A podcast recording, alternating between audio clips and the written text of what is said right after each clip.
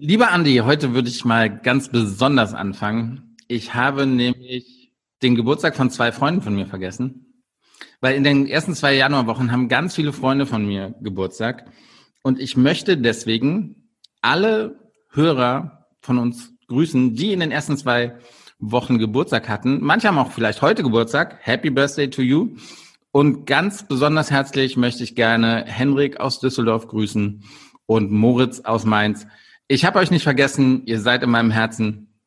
Äh, ich war einfach nur busy, sag ich mal. Aber wie geht's dir, Andi?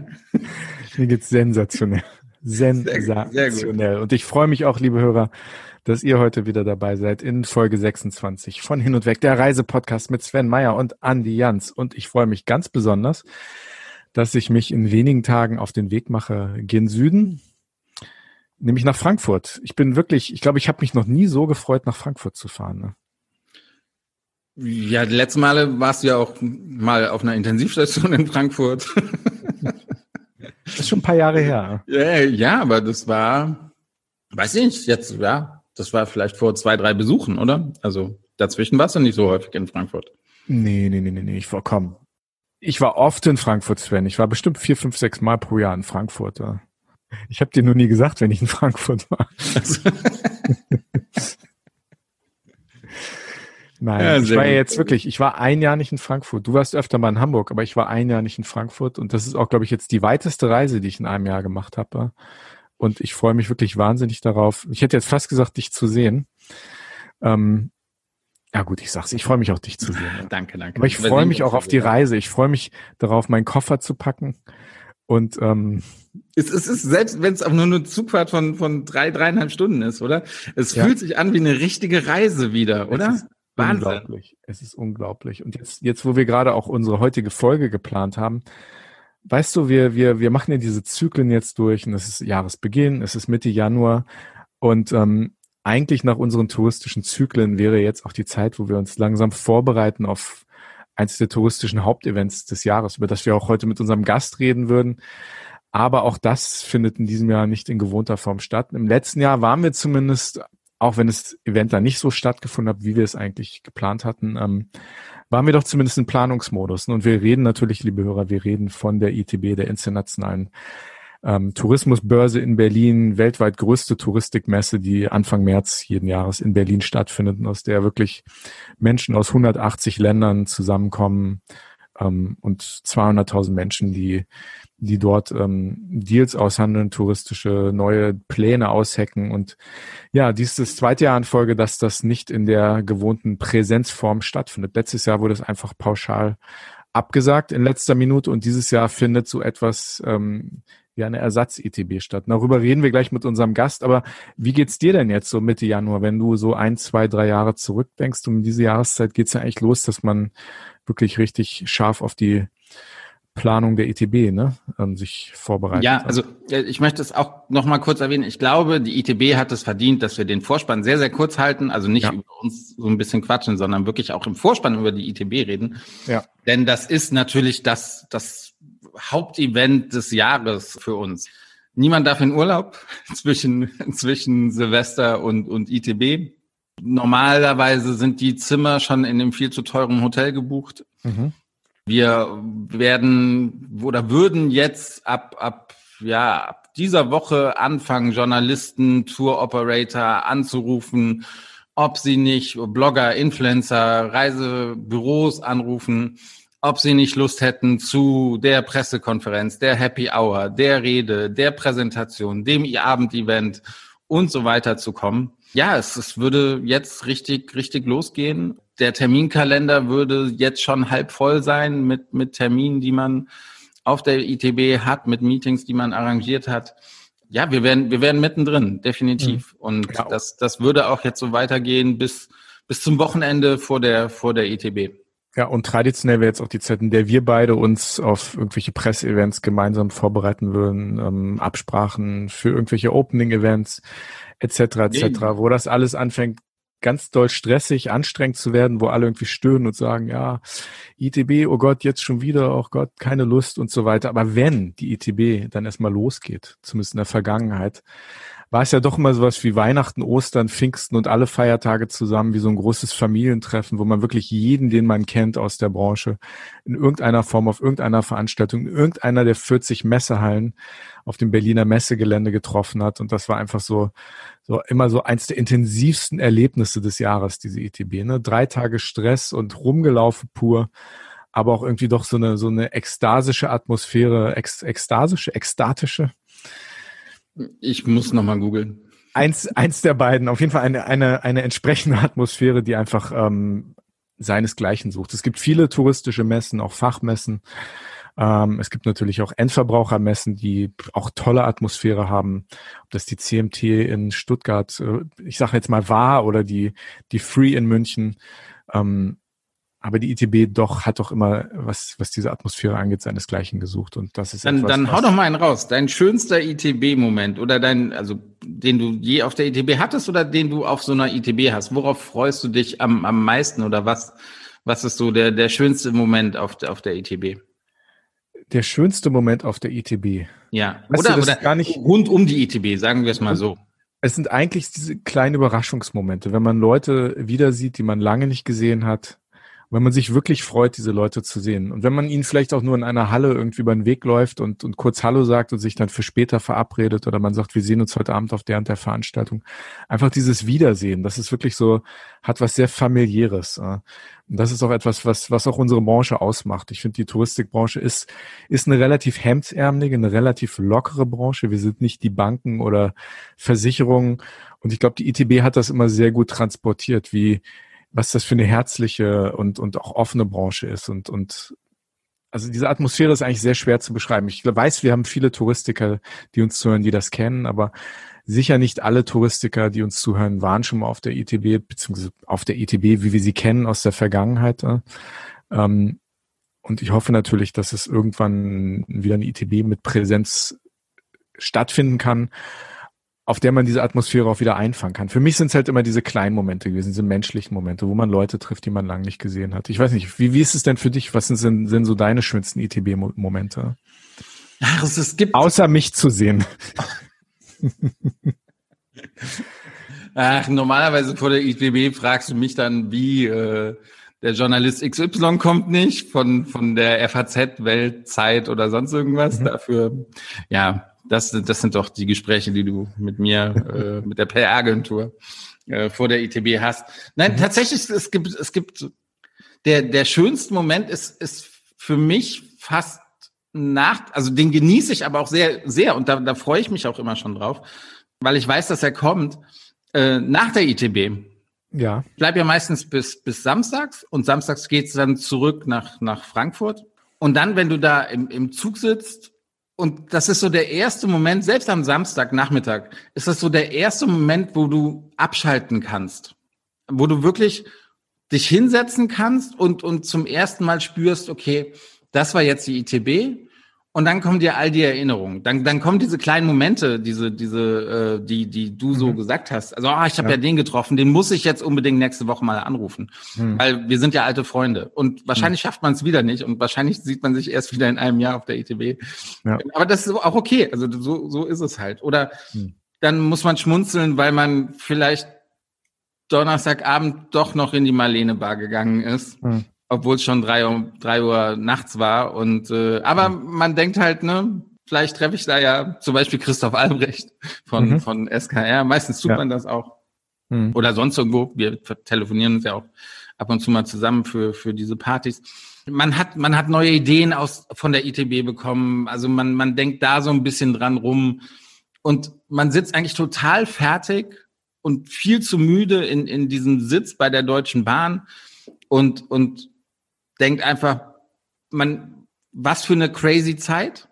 Aber man sagt auch so, boah, eigentlich ging es viel zu schnell vorbei. Also eigentlich, ja. eigentlich hätte ich noch so viel mehr machen können, wollen. Aber man freut sich auch schon wieder, also man ist ein bisschen traurig, dass es schon so schnell vorbei ist, aber man mhm. freut sich eigentlich fast schon wieder auf, auf nächstes Jahr. Ja, das stimmt. Ähm, ich habe noch einen schönen Moment. Eigentlich etwas, was ich mir in den Jahren auf der ETB immer angewöhnt habe, war, wenn es ging, wenn es zeitlich geklappt hat, ähm, immer am, am Dienstag vor ETB Eröffnung, ne? Mhm. Ähm, einmal noch auf, den, auf den, also die Standabnahme mitzumachen. Im späten Nachmittag einfach nochmal oder Mitte des Nachmittags, späten Nachmittag. Und da haben wir uns ja auch oft getroffen, wenn du deine Standinspektion ja, ja. gemacht hast. Und dieser Moment, wo es eigentlich noch relativ ruhig ist, wo alle Standbauer, alle Messebauer noch am Rumwerkeln sind, alles wirklich fast fertig ist, vielleicht noch die letzten Teppiche ausgelegt werden, die letzten Glühbirnen reingeschraubt. Ich finde, das war auch immer so ein ganz besonderer Moment, wenn du einmal als Aussteller aufs Messegelände gehst und es ist wahnsinnig viel los, wo wirklich nochmal ja, so der letzte Touch angelegt wird. Aber es ist doch noch so eine, so eine jungfräuliche Stimmung irgendwie in den Hallen. Und dieser Moment, der hat mir auch immer wahnsinnig gut gefallen. Ja, das stimmt. Aber meistens ging es ja auch direkt danach los, ne? Also ja. danach hattet in den letzten Jahren ihr auch immer eure Opening Party. Das am, stimmt, am ja, ja. Also es hat auch bei mir nicht immer geklappt, dass, dass, dass ich diesen Moment mitgemacht habe. Aber für mich war auch immer toll, wenn wir ganz früh morgens am nächsten Morgen unser Messebriefing am Stand hatten, wo wir nochmal die, die Messe durchgegangen sind, auch bevor die Türe, Tore, Tore dann wirklich für alle geöffnet wurden. Also es gibt ganz viele besondere Momente und es ist wirklich unglaublich schade, dass, dass es jetzt zum zweiten Mal in Folge in dieser Form nicht stattfinden kann. Natürlich hoffen wir alle auf das nächste Jahr 2022, 2023, dass wieder etwas wie Normalität einkehren wird. Und ja, wie das vielleicht aussehen kann und vor allem auch wie es dieses Jahr aussehen wird auf der ETB, die ja in ganz anderer Form stattfinden wird. Da reden wir heute mit jemandem drüber, der ganz genau weiß, was passieren wird. Hin und weg der Reisepodcast mit Sven Meyer und Andi Jans.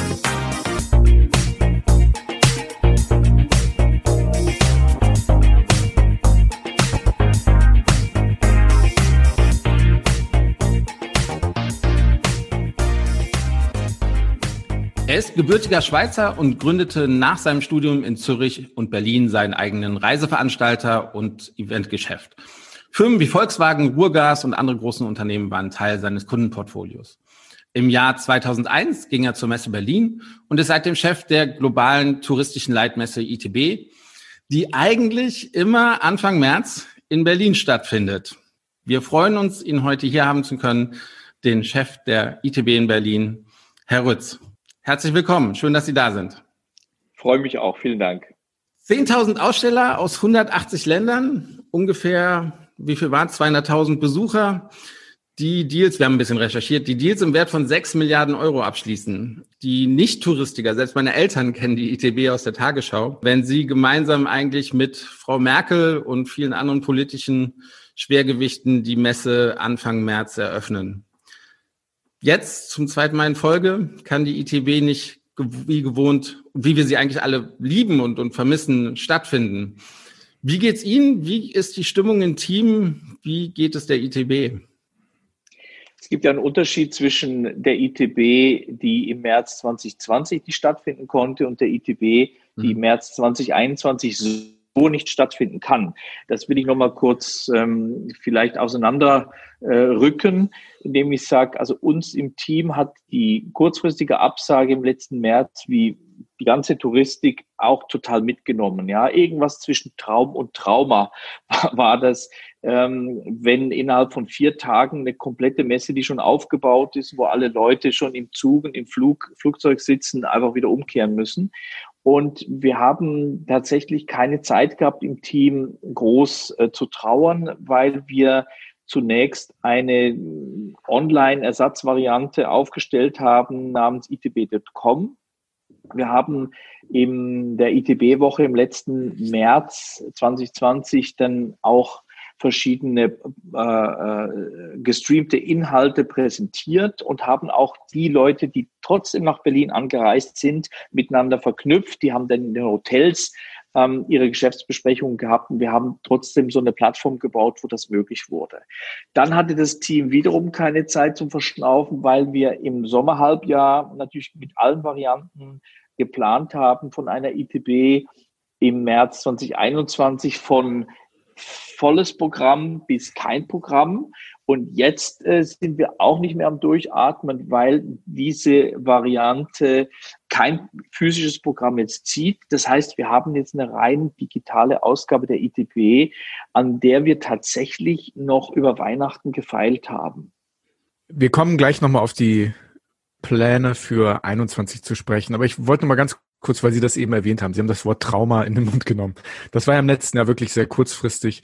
Auch wenn wir alle so in der letzten Februarwoche dieses Gefühl schon hatten, da, da braut was und, und wir haben alle eigentlich nur auf die Nachricht gewartet, irgendwie, dass sie wahrscheinlich abgesagt wird. Aber so richtig klar war es dann doch nicht. Es war ein ziemliches Hin und Her, sicher auch zwischen Ihnen und der Berliner Politik.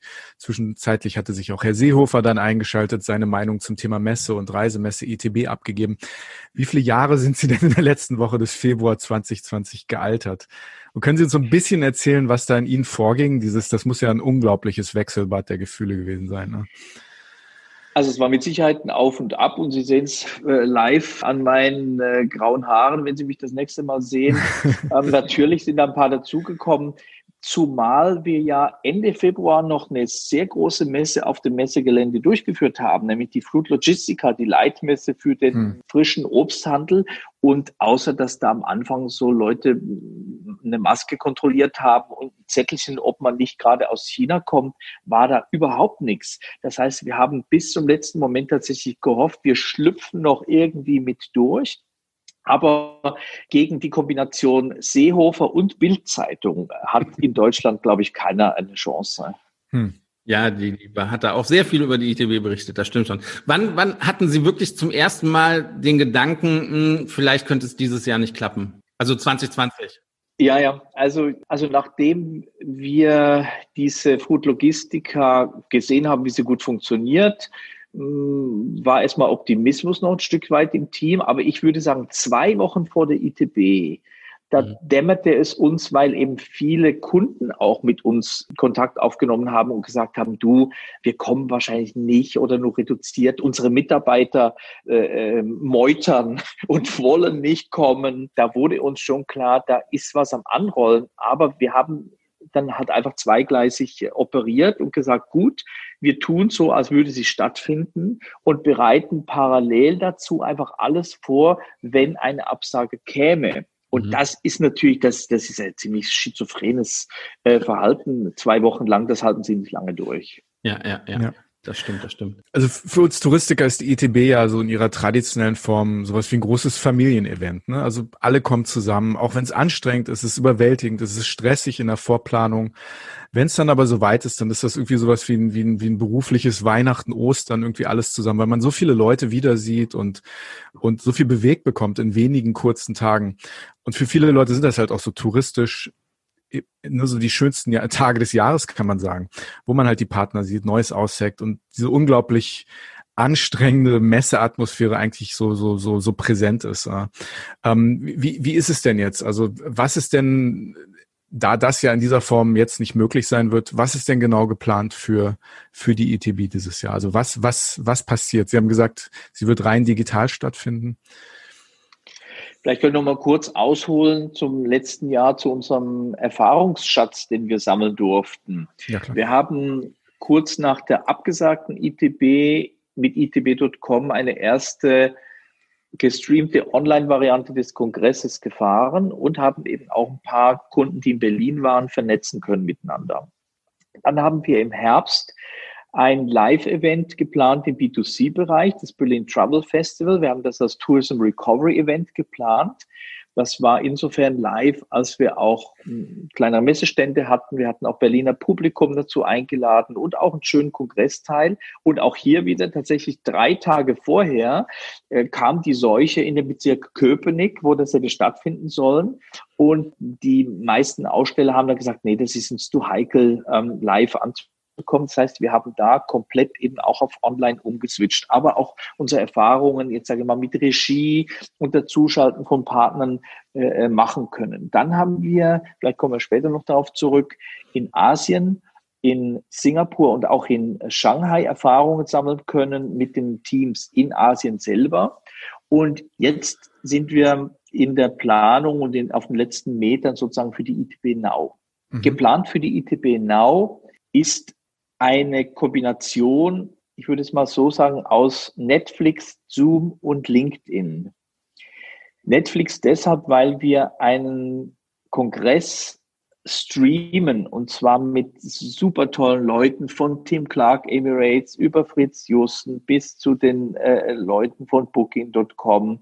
Im Bereich Travel Tech haben wir äh, Speaker im Bereich Hospitality, Luxury Travel und das ist der Bereich Netflix. Äh, der Bereich Zoom bedeutet, dass die Aussteller, die sozusagen digital auf der ITB sind, miteinander über Zoom tatsächlich live in Kontakt treten können. Allerdings auch sagen können, ich bin von 13 bis 15 Uhr mal nicht available. Es gibt ja auch Aussteller, die sagen, ich bin immer noch in Kurzarbeit und kann jetzt nicht zehn, zehn Stunden am Stück arbeiten oder darf nicht. Dann können die sich halt einfach auch Zeiten blocken. Und LinkedIn ist das Element, wo wir sagen, die Vernetzung hinterher ist genauso wichtig. Das heißt also die Kontaktaufnahme, dass man Geschäfte auch nachbereiten kann. Das Ganze ist eine Plattform, die ein bisschen gewöhnungsbedürftig insofern ist, als die ITB selber, die physisch ja auch kein Ponyhof ist. Ne? Jeder, der das erste Mal auf der ITB ist, und das höre ich immer wieder von Kunden, so First, First Movern, First Timern, die sagen, ja Mensch, die ITB mit ihren 40 Hallen und dem ganzen drumherum, das ist ein Riesenapparat, wie finde ich mich da zurecht? Und es dauert einfach einen Moment, bis man sich orientiert. Das bedeutet wiederum für unsere ITB Now, man muss sich vorher damit beschäftigen. Und wir werden Anfang März so eine Art Introduction Day haben, wo die Plattform geöffnet ist und wo jeder schon äh, drin rumspielen kann und sich damit äh, einfach beschäftigen kann. Nicht, dass es so weit ist, dass man am 9. März, am Eröffnungstag, am Mittwoch um 5 vor 10 am Login scheitert und dann sagt, blöde Plattform, ich habe es doch schon immer gesagt. Das wird nicht passieren. Also wer immer sich beschäftigt, der wird seine Geschäftsziele digital erreichen können. Ja. Jetzt ist ja dieses Konzept für uns alle neu, für Sie, aber auch für, für uns, wir als Agentur, wir, für uns ist eigentlich die, die vor ITB-Zeit immer so die stressigste Zeit des Jahres, also wo wir viele, viele Überstunden haben und äh, wo auch niemand in Urlaub darf von uns. Jetzt wissen wir gar nicht, was so wirklich auf uns zukommt. Also ich habe ich hab ganz viele Nachfragen, äh, was, was Sie gerade erzählt haben. Aber ich will ganz vorne anfangen. Warum dieser Unterschied ITB Berlin und ITB Berlin Now für 2021? Was, was, was war die Intention dahinter, der ITB vielleicht auch einen kleinen anderen Namen zu geben? Zunächst ist es ja keine normale, reguläre ITB Berlin, weil wir alle nicht nach Berlin kommen. Jeder kann sich von irgendwo auf der Welt dazuschalten und das ist vielleicht auch die Chance für ITB Berlin Now, dass diejenigen, die es immer mal nicht geschafft haben, weil sie zu klein waren, jetzt sagen, komm, jetzt komme ich dazu. Wir haben ja auf der ITB mal ausgerechnet, auf der physischen ITB etwa ein Prozent aller touristischen Leistungsträger weltweit versammelt. Das klingt wenig, aber ist auch viel auf der anderen Seite, ja. Aber es sind 99 Prozent da draußen, die halt nie zu ITB kommen können. Der kleine Lama-Führer von, von Machu Picchu und der Reiseveranstalter aus, aus, aus Christchurch, die können nicht kommen und das ist jetzt eine Chance für sie. Wir haben die Namensänderung gemacht, weil es ein Fokus auf jetzt ist. Mit diesem Titel wollen wir zeigen, dass wir uns dieses Jahr neu erfinden. Wir wollen beweisen, dass wir der Branche auch rein digital spannende Themen geben können. Und es ist einfach die Chance für neue Impulse. Sie, Sie haben gerade erzählt, jetzt hat auch der kleine Lama-Führer, der aus, aus Nepal, der sonst sich die Reise nach Berlin nicht, nicht äh, leisten könnte und die Hotelpreise in Berlin nicht leisten kann, wie, wie zufrieden sind Sie mit den Voranmeldungen? Also kommt jetzt auch der kleine Veranstalter? Also hat er sich angemeldet?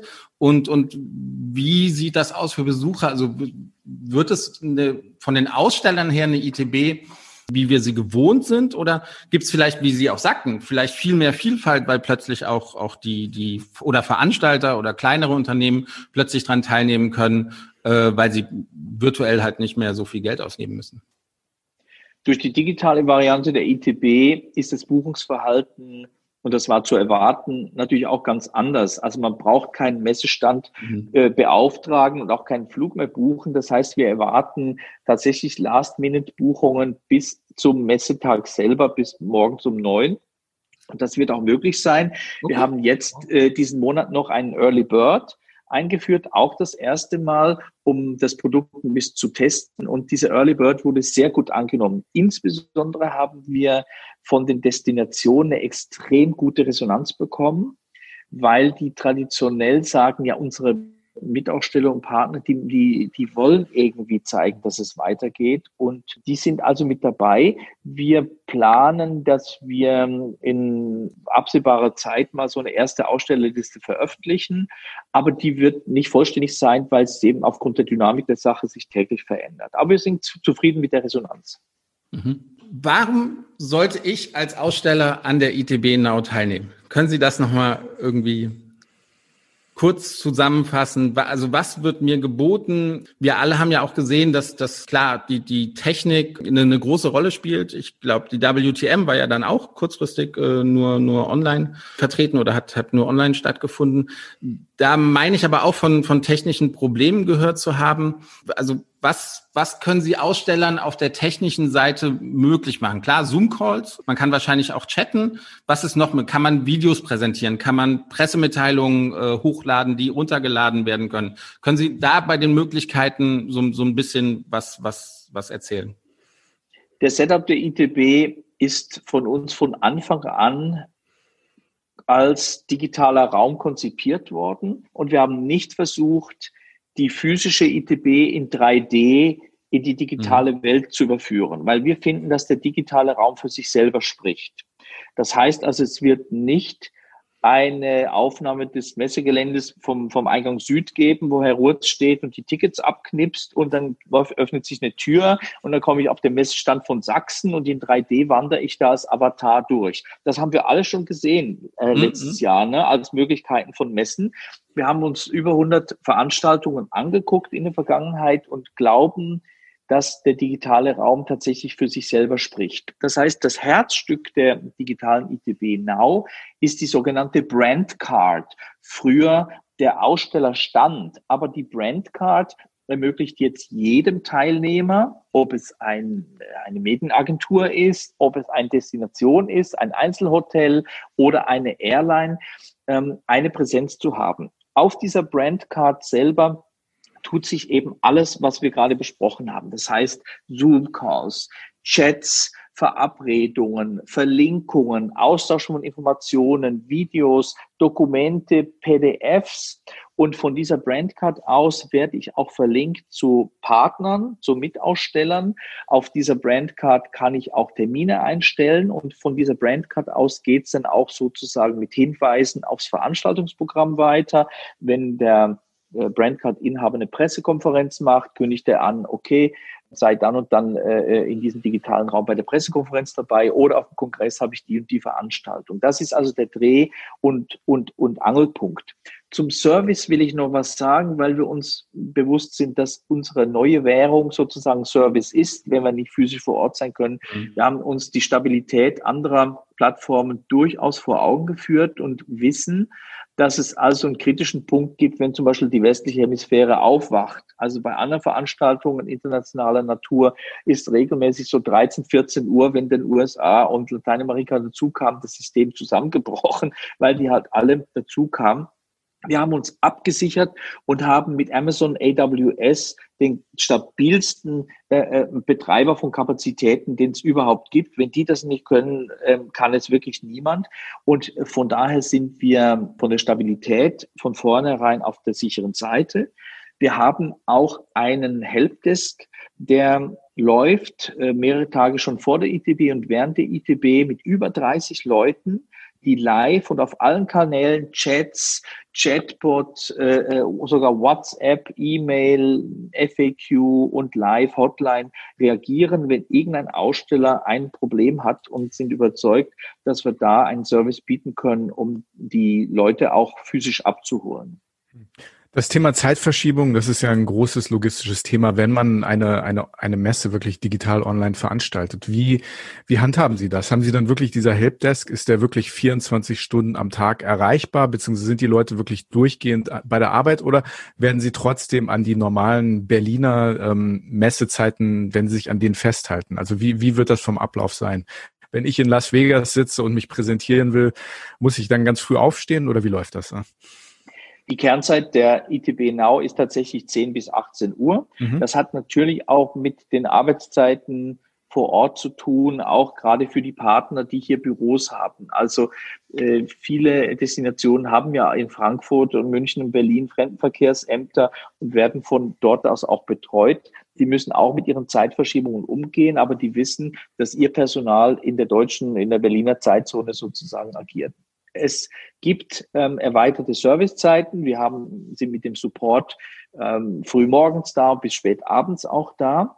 Aber es wird natürlich nicht so sein, dass wir eine ITB Now 24 Stunden insofern offen haben, als da sich was tut, weil eben der Kernmarkt sich doch auf Europa ähm, äh, äh erstmal beschränkt und die ähm, asiatische, der asiatische Bereich, die werden halt am, am Anfang früh dabei sein, gleich ab 10 und die westliche Hemisphäre kommt dann eher am Nachmittag dazu, müssen ein bisschen früher aufstehen. Und was den Neuseeländer betrifft, der hat halt äh, die Herausforderung, dass er sagt, ich spare mir die Reise, dafür muss ich halt eine Nachtschicht einlegen. Das wird nicht anders gehen und das ist eine Frage der Zeitzonen tatsächlich. Hm. Ja gut, die ITB so oder so ist ja, auch wenn sie physisch stattfindet, man, man wirklich vor Ort präsent. Das ist ja immer eine, eine Veranstaltung, die sowieso ermüdend ist. Also vielleicht wird sie einfach diesmal ein bisschen anders anstrengend. Ähm, ich wollte aber nochmal auf diese, dieses, dieses Thema Netflix, Zoom und LinkedIn zurückkommen. Das, das ja wirklich, äh, also wenn das wirklich so integriert ist, ein sehr spannendes Konzept ist. Sie haben ja im letzten Jahr auch mit, mit Bernd Neff, dem Berlin Travel Festival, zusammengearbeitet. Wir hatten im Oktober auch Bernd Neff bei uns zu Gast. Der hat da sehr passioniert von erzählt. Auch von diese hybriden Formen der Veranstaltung. Ähm, was ist denn jetzt für die ITB Now ähm, direkt vor Ort geplant? Da wird ja sicherlich remote doch einiges stattfinden in Form von Studios, wo Leute interviewt werden, Panels oder, oder ist es wirklich komplett digital? Ne?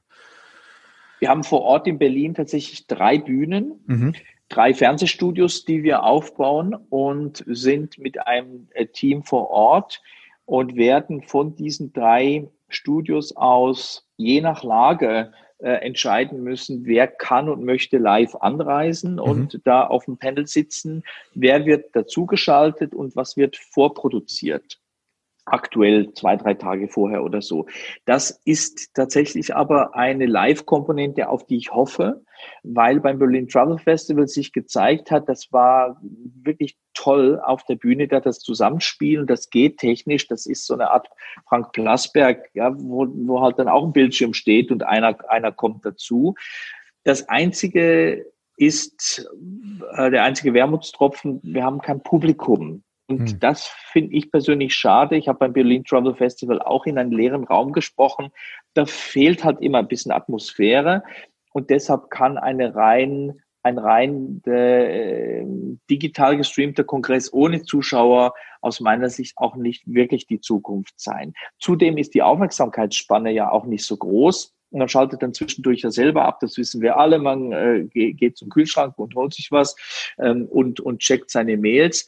Und wir werden im ITB Berlin Kongress, der während der ITB Berlin Now stattfindet, kürzere Intervalle haben, teilweise 15, 20 Minuten, kurze Slots, damit wir einfach die Sachen auf den Punkt bringen. Und ich glaube, das äh, ist durchaus dem, den Inhalten auch zuträglich.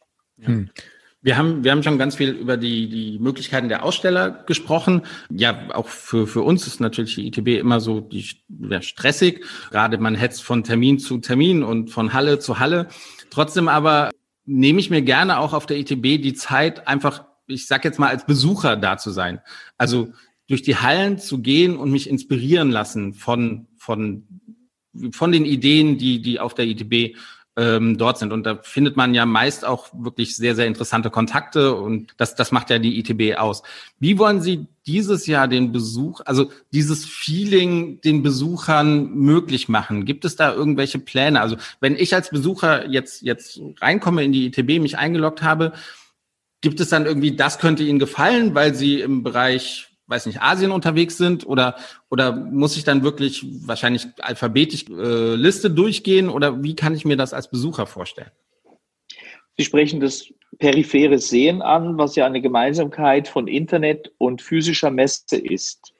Und auch oft diskutiert wird in den Fachkreisen, weil ähm, man sagt, ja, wenn man das auf der Messe kann, dann kann das Internet die Messe auch ersetzen.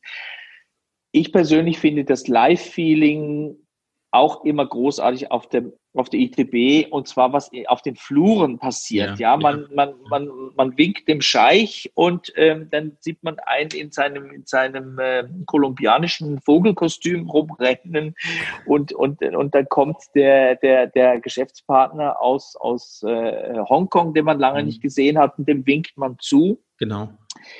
Also diese, dieses Familientreffen der Branche digital abzuhalten, das ist sicherlich für einige neu, aber es ist auch nicht ungeübt. Wir selber haben an Weihnachten äh, mit der Familie, die in Zürich, in Frankfurt und hier in Berlin verstreut ist, auch per Zoom unsere Familienweihnachtsfeier gehabt. Das war ein bisschen anders als sonst, aber es fühlte sich trotzdem wie Familie an. Und wenn man als Aussteller oder als Kunde, als Besucher auf die ITB Now kommt, werden einem tatsächlich Vorschläge gemacht, willst du den und den treffen? Also das hängt aber von der Präzision des Profils ab, mhm. dass ich eingebe. Wenn ich mein Profil nicht gut pflege, dann kriege ich halt auch nur die Vorschläge, die die äh, künstliche Intelligenz dann sozusagen eruieren kann. Aber wir arbeiten mit einem Algorithmus, der also einem Vorschläge macht für Meetings und auch für Veranstaltungen. Mhm. Und als drittes würde ich gerne anführen, dass wir uns bei der Frankfurter Buchmesse bei den Kollegen etwas abgeguckt haben, was noch in der Planung ist. Die Frankfurter Buchmesse hat traditionell abends immer im Frankfurter Hof so ein Get-Together, wo die ganzen Verleger und die ganzen Journalisten und auch die ganzen Autoren sind. Und wir überlegen, ob wir nach der Messe so eine Art Happy Hour machen, in einem der Hotels der Stadt oder bei uns im Funktum Restaurant, wo man tatsächlich informell in verschiedene Räume nochmal reingehen kann und gucken kann, ah, wer ist denn da und, und den treffe ich. Das ist aber noch im Aufbau, das ist ein bisschen nachgeordnet, weil mhm. für uns natürlich das, das Business äh, im Vordergrund steht. Und das war für die ITB schon seit 1966 so und das wird auch immer bleiben, der Fokus, die Fokussierung auf Content und, und auf Businessgespräche. Vielleicht jetzt so eine, so ein bisschen eine persönliche Frage an Sie. Wie sehr trauern Sie der ITB von 2019 hinterher? Oder ist es jetzt, wo Sie sagen, naja, wir haben jetzt einfach ein neues Projekt, also von 2010 bis 2019 war die ITB Standard und wir haben halt unsere Arbeiten, dabei Standard ist es halt halt nie. Und jetzt ist aber was komplett Neues. Sagen Sie, oh, wie schade, dass es nicht wie 2019 stattfinden kann? Oder sagen Sie, boah, ich lerne jetzt auch gerade so viel Neues, Neues dazu, so viele neue Aspekte, die ich vielleicht auch mit einbringen kann, die ich vielleicht auch, wo, wo ich vielleicht vorher auch schon die Idee hatte, aber wo ich nicht genau wusste, ob das ankommt und mich deswegen das nicht getraut hat und jetzt einfach mit, weil man jetzt muss, einfach irgendwie bisschen aktiver wird in dem Bereich online. Da schlagen zwei Herzen in meiner Brust. Eine physisch ausgefallene ITB ist nicht unbedingt eine, eine richtige ITB in dem Sinn, dass man halt einen Handschlag nicht übers Internet machen kann. Und die, die 3D-Komponente sozusagen gerade bei neuen Kontakten, das ist sicherlich nochmal etwas, was eine digitale ITB nicht komplett ersetzen kann. Also, der, also wir wissen das alle, man trifft jemanden, den man schon kennt über Zoom oder über die, über die digitalen Medien. Das geht dann, weil man ihn auch einschätzen kann und sagen kann, da habe ich schon mal ein Feeling für den gehabt oder bekommen. Aber äh, es, es gibt einfach eine Sehnsucht nach der persönlichen Begegnung und die wird bleiben. Das ist unser, unser äh, Credo als Messemacher und das wird sich auch nicht ändern.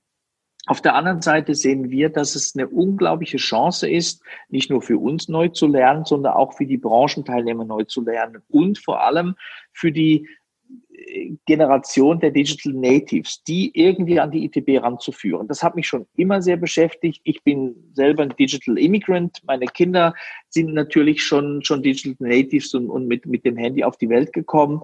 Und ähm, ich hatte immer schon Sorge, dass es irgendwann einen Punkt geben würde, wo die, wo gerade die Digital Natives sagen würde, ach Mensch, Messe, muss ich da eigentlich noch hin? Der, das, das, der kommen nur die Dinosaurier, die schon, die schon immer kommen und, und so große Messestände und, und Live-Kommunikation und so weiter. Ich würde immer gerne la, la, eine Lanze für die Live-Kommunikation brechen wollen, weil es viele Forschungsansätze gibt, dass da insgesamt eine Marke ihre Message gut transportieren kann und dass die Wirkung von Live-Kommunikation auf den, auf den Verbraucher, auf den Konsumenten, auch im B2B-Bereich immer äh, emotionale, kognitive und konnative Wirkungen hat.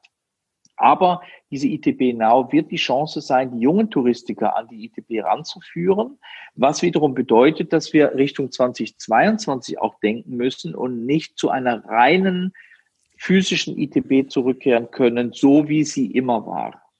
Ich, ich wollte gerade fragen, also vorausgesetzt, wir sind dann alle geimpft und der, der Virus wurde besiegt im Jahre 2022, wird dann der Name ITB Now verschwinden oder, oder gibt es da schon Pläne? Nee, wahrscheinlich noch nicht. Oder ist noch, bis dahin kann noch so viel passieren? Also ich habe natürlich keine Glaskugel, was 2022 ist. Wir wissen aber alle von den Verwerfungen auf dem Reisemarkt. Wir sehen die ganzen Firmen, die sich auch verändern. Einige sind nicht mehr am Markt, einige haben konsolidiert, äh, äh andere haben, haben verdrängt oder wurden verdrängt. Und es wird mit Sicherheit eine andere physische ITB-Landschaft sein, 2022, als wir sie die, die langen Jahre immer hatten. Hinzu kommt eben tatsächlich die Vermutung, dass gerade bei Geschäftsreisen die Delle etwas länger sein wird als bei den, bei den Urlaubsreisen. Bei Urlaubsreisen sind wir uns, glaube ich, alle äh, einig, nach dem Homeoffice kommt das Out of Office. Hm. Die Leute werden wieder reisen und das wird mit Sicherheit auch wieder äh, äh zurückschlagen. Aber ob alle Firmen sagen, ja, du kannst jetzt wieder zu ITW fahren wie gewohnt, das wissen wir noch nicht. Das heißt, wir werden so eine Art Parallelwelt anbieten müssen. Eine physische ITB und eine ITB Now parallel dazu. Und wie dieses hybride Konzept dann aussieht, das ist noch zu entwickeln. Ich könnte mir zum Beispiel vorstellen, dass wir das zeitlich entzerren, dass wir also vor der ITB der physischen eine ITB Now durchführen 2022, wo eben die Leute miteinander interagieren, die nicht kommen können oder wollen. Und dass wir dann eine ITB physisch äh, abhalten in einer Größenordnung, die wir jetzt noch nicht absehen mhm. können. Okay.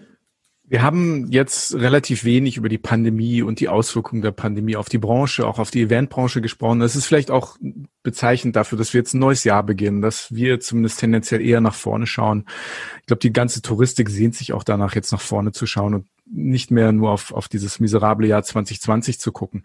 Dennoch, das ist natürlich ein Jahr, in dem nur ein Bruchteil der Umsätze generiert worden sind, die die, die Branche bis, bis dahin äh, erwirtschaftet hat. Große wirtschaftliche Auswirkungen weltweit. Man sagt 100, 150 Millionen Menschen arbeiten direkt weltweit in der Touristik. Also es ist natürlich schon eine große wirtschaftliche Krise für viele Branchen, aber ganz besonders natürlich für die Touristikbranche. Hat sich hat sich das auch im Buchungsverhalten für die ITB bemerkbar gemacht? Also, oder beziehungsweise wie ist die Buchungssituation für die ITB Now 2021? Ja? Was können Sie uns dazu sagen? Ja? Wir stellen mit dem Produkt ITB ja an der Schwelle zwischen zwei Industrien. Erstmal an der Schwelle zur Eventindustrie, weil Messen als Teil von, Teil von Live-Kommunikation natürlich in die Marketingbudgets der, der, der äh, Konzerne und der, der ähm, Aussteller reingehen. Und dann stehen wir mit dem anderen Fuß sozusagen in der Reisewirtschaft. Und in beiden Industrien, wie wir auch wissen, ist es nicht gerade rosig gewesen. Milliardenverluste, ich sage nur bei, den, äh, bei den Airlines, äh, mit jedem derzeit fliegenden Gast verbrennt eine Airline 66 US-Dollar. Und äh, wir sprechen hier von, allein bei den Airlines von Verlusten von 120 Milliarden US-Dollar in 2020. Aber von der Eventwirtschaft ganz abgesehen, die ganzen Standbauer, natürlich auch die Related Industries, ähm, Berlin mit seinen über 130.000 Hotelbetten hat zur ITB immer extrem profitiert mit Auslastung und, und äh, die Messe Berlin übers ganze Jahr gesehen sichert ja 20.000 Arbeitsplätze. Was wir sehen, ist zunächst ein großes Interesse, eine Neugier an der ITB Berlin Now. Und ich äh, würde sagen, dass wir seit dem Start, seit dem Rollout unserer Buchungsbedingungen, unserer Plattform ein gutes Buchungsverhalten ähm, haben äh, äh, zeigen können, mit dem einzigen Nachteil, dass dieses Produkt sehr erklärungsbedürftig ist. Und das wiederum bedeutet einfach mehr Vorlauf für diejenigen, die einfach auch Finanzentscheidungen treffen. Unser, unser großes All-In-Paket für Destination kostet nochmal 20.000 Euro, weil man eben alle erreicht damit und alle seine Partner mitnehmen kann.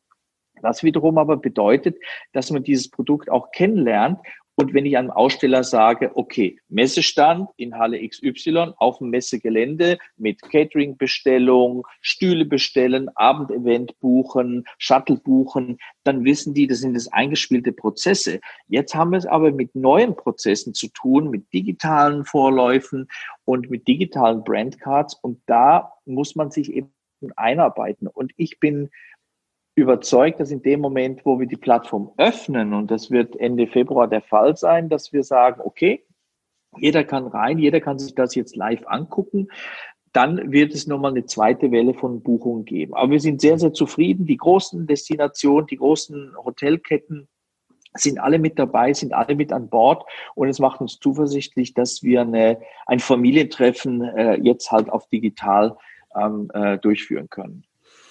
Sie sind ja nicht nur ITB-Messechef, sondern Sie sind auch Gastdozent an diversen Hochschulen, forschen auch als Teil der Forschungsgemeinschaft Urlaub und Reisen. Und Sie haben eben schon diese Schnittstelle zwischen Touristik und Eventbranche angesprochen. Ähm, wir haben am letzten Jahr auch mit dem Bernd Neff darüber gesprochen, über das Thema Leitmessen, ähm, die Strahlungskraft von Leitmessen. Wie sehen Sie denn, also nicht nur als ITB-Chef, sondern generell als, auch als, als Forscher, ähm, die Zukunft von Leitmessen. Also ITB ist ja die touristische Leitmesse weltweit. Das ist als Marke also wirklich ein einzigartiges Produkt. Ähm, aber über die ITB hinaus, wie sehen Sie das Thema Leitmessen in diesen Pandemiezeiten, in denen das Zusammenkommen schwer ist? Es gibt zwei Denkstränge für diese Frage. Die eine Frage ist tatsächlich, wird eine Leitmesse die Kraft haben, sich auch die nächsten Jahre zu bewahren? Ich sage ja, weil in Zeiten von Krisen man sich eher an den Leitmessen orientiert. Und wenn einer seine Budgets sortieren muss, sagt er, na ja, verteile ich die wieder auf viele kleine Messen oder gehe ich zu der einen, wenn ich nur Geld für, für etwas habe? Und dann, da ist die Leitmesse im, im Vorteil, wenn sie sich denn eben auch neu erfindet. Und ich behaupte, dass wir mit der ETB es geschafft haben, in den letzten Jahrzehnten uns neu zu erfinden, wir haben das Thema LGBT-Travel als erste aufs Tapet gebracht. Wir haben äh, das Thema äh, äh, sagen wir, Klima und Reisen ähm, äh, sehr, sehr stark immer thematisiert. Wir haben Weltraumtourismus als erste mit Astronauten auf der ITB gehabt. Also diese neuen Trends ähm, zu erspüren und dann sichtbar zu machen, ist eine Aufgabe der Leitmesse und dieser Aufgabe sind wir nachgekommen. Der zweite Strang, den man aber denken muss und der sich auch zeigt, wenn man das ein bisschen näher anguckt, ist, dass es eine Fragmentierung in Spezialmessen durchaus gegeben hat in den letzten Jahren. Ich nehme mal das Thema, das Beispiel Luxus. Äh, das Beispiel Luxus ähm, spielte sich lange äh, äh, in Cannes ab, ähm, auf der Spezialmesse für Luxus und ähm, hat dann äh, nochmal eine Abspaltung erfahren mit der Pure in Marrakesch, wo die Top of the Top waren. Und das ist ein Beispiel dafür, dass es halt, dass das kleine geschlossene äh, Universen innerhalb der Touristik ihr, ihre Messen durchaus als, als berechtigt sehen können. Wir sind aber bei der ITB immer die Strategie gefahren, dass wir das KDW des Reisens sind. Also wir sind das große Warenhaus, wo jeder auch mit einer Boutique durchaus drin sein kann und Berechtigung hat. Wir haben ja auch einen Teil Business Travel, ob, obwohl wir keine Geschäftsreisemesse sind, ist, äh, sind, sind viele Partner aus dem Bereich Geschäftsreise bei uns, weil eben die Leistungsträger auch da sind. Das gleiche gilt für Luxus. Wir sind keine Luxus-Spezialmesse, haben aber mit dem ITB Home of Luxury in den letzten Jahren da einen großen Sprung nach vorne gemacht. Das heißt, im Familientreffen äh, äh, muss man halt auch mit Klatsch und Tratsch äh, nach links und rechts gucken und, und äh, äh, schauen, was finde ich vielleicht noch, was für mein Geschäft und für mein Geschäftsmodell spannend ist. Ja. Wir, wir haben es ja jetzt schon mehrmals gesagt, ITB ist die Leitmesse für, für die Tourismusindustrie. Verspüren Sie daher so einen gewissen Druck, dass sie jetzt auf einmal von, von offline halt online stattfindet? Also kriegen Sie Anfragen von anderen Messen, sei es in, ich sag jetzt China, Moskau, Spanien, Italien und, und ist da ein Austausch mit den, mit den anderen Kollegen vorhanden? Oder merken Sie, die gucken jetzt besonders auf uns und wenn wir es hinbekommen, trauen die sich das vielleicht auch? Oder wie, wie ist da Ihre Meinung? Ich würde hier von einem gesunden Wettbewerb sprechen. Wir beobachten uns, wir nehmen gegenseitig teil. Wir stehen tatsächlich in Kontakt, nicht immer im Austausch, weil es doch ein paar einfach Geschäftsgeheimnisse mhm. gibt, wie eben Provider oder Setup ähm, äh, was wir jetzt nicht unbedingt weitergehen. Aber das mhm. Beispiel der Frankfurter Buchmesse, was ich vorgemacht habe, mit dem Frankfurter Hof abends oder mit der äh, Stabilität des WLANs beim, beim WTM, ähm, das äh, ist auf jeden Fall ein Thema, wo, wo wir gucken. Ähm, wir wissen, dass wir unter Beobachtung stehen. Wir sind uns dieser Verantwortung bewusst aber wir wären nicht die ITB, wenn wir die nicht meistern würden. Und wenn ich so überlege, seit 1966 haben wir doch viele Phasen der internationalen äh, Reisewirtschaft begleiten dürfen. Damals reisten 18 Millionen Menschen grenzüberschreitend. Jetzt waren es 1,3 Milliarden oder so, mhm. äh, auch wenn es jetzt 2020 weniger waren. Das wird eben wieder zunehmen. Unsere Aktivitäten in China beispielsweise zeigen, dass, wenn das Reisen wieder möglich wird ohne Einschränkung, dass das eine absolute V-Kurve ist. Es geht äh, von einem Tag auf den anderen wieder los. Die Flüge sind voll, die Hotels sind wieder voll. Und für diesen Zeitpunkt müssen und werden wir uns vorbereiten. Und dafür ist auch die ITB Now da. Dazu kurze Anschlussfrage. Die ITB China, also die ITB in Shanghai, ist ja in den letzten Jahren sehr erfolgreich gestartet. Sie haben ja ein, also sehr, sehr fähige, gute Leute. Der David Axiotis, der das dort macht, äh, auch neue Kooperationen eingegangen ist mit China Travel Daily, Charlie Lee und diesen Leuten. Wie ist denn insgesamt für ITB, also über Berlin hinaus, gibt es sowas oder zumindest schon einen Keim, eine, eine Keimzelle für, für eine postpandemische Messestrategie oder ist es, ist es dafür einfach noch zu früh? Wir haben außer Berlin ja drei weitere Standorte, einen in Shanghai, einen in Singapur mhm. und einen in Mumbai. Und in, an allen drei Standorten, wie in Berlin, konnten 2020 die Messen physisch nicht wie geplant durchgeführt werden. Für China haben wir folgende interessante Entwicklung, nachdem im Mai 2020 die physische ITW China in Shanghai abgesagt werden musste aufgrund der Pandemie und, und Regierungsvorgaben hat unser Team in Shanghai im Oktober und November sieben Industry Events, sieben kleine Messen in verschiedene Städte Chinas gebracht. Und mit Ausnahme von Xi'an, wo tatsächlich ja ein Stück wieder Pandemie-Alarm war und mhm. unser Team einen Tag vor der geplanten Messe äh, abgesagt hat, sind sechs Events in großen Städten durchgeführt worden äh, meistens in Hotels mit Tausenden von Teilnehmern, Einkäufern, so Buyer-Seller-Workshops haben live stattgefunden, äh, Industry Talks auf der Bühne. Ich habe die Bilder gesehen, ich konnte selber nicht einreisen, äh, weil das noch kompliziert war. Aber das hat sehr erfolgreich funktioniert. Und das Konzept äh, für äh, nächstes Jahr sieht tatsächlich ein kleineres Event in Peking vor im Frühjahr und eine sozusagen ersatzgroße ITB China in Shanghai dann im Spätherbst.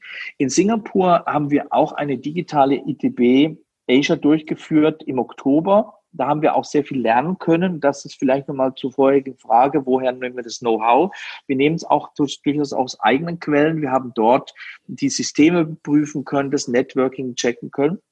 Und in Singapur äh, ist uns der Adelsschlag erteilt worden, in dem die Regierung von Singapur unserem Team die äh, den Auftrag erteilt hatte, die erste physische Messe als Test wieder durchzuführen Ende des Jahres auf dem Messegelände in Marina Bay Sands. Das heißt, wir haben die ganzen Messestände konzipiert und die ganzen Besucherführungen dort ebenfalls ähm, geplant. Und es war ein High-Level-Messe-Meeting äh, mit, mit Ständen, mit Trennwänden, mit Plexiglas, mit Lautsprechern, mit, mit geführten Touren, mit, mit sofort Stäbchentest am Eingang des Messegeländes. Also Singapur wollte einfach zeigen, ob Live-Events auch in Zeiten der Pandemie möglich sind. Und wir haben mit Singapur gemeinsam gezeigt, es geht. Aber Spaß macht es natürlich, wenn man sich frei bewegen kann. Und darauf hoffen wir in 2022. Ja, man merkt aber, dass Ihnen der Enthusiasmus für die ITB, für das Thema Event eigentlich äh, noch nicht abhanden gekommen ist. Ne? Man merkt, dass da steckt noch, steckt noch viel Leidenschaft hinter. Also Sie haben sich von 2020 definitiv nicht runterkriegen lassen. Ne?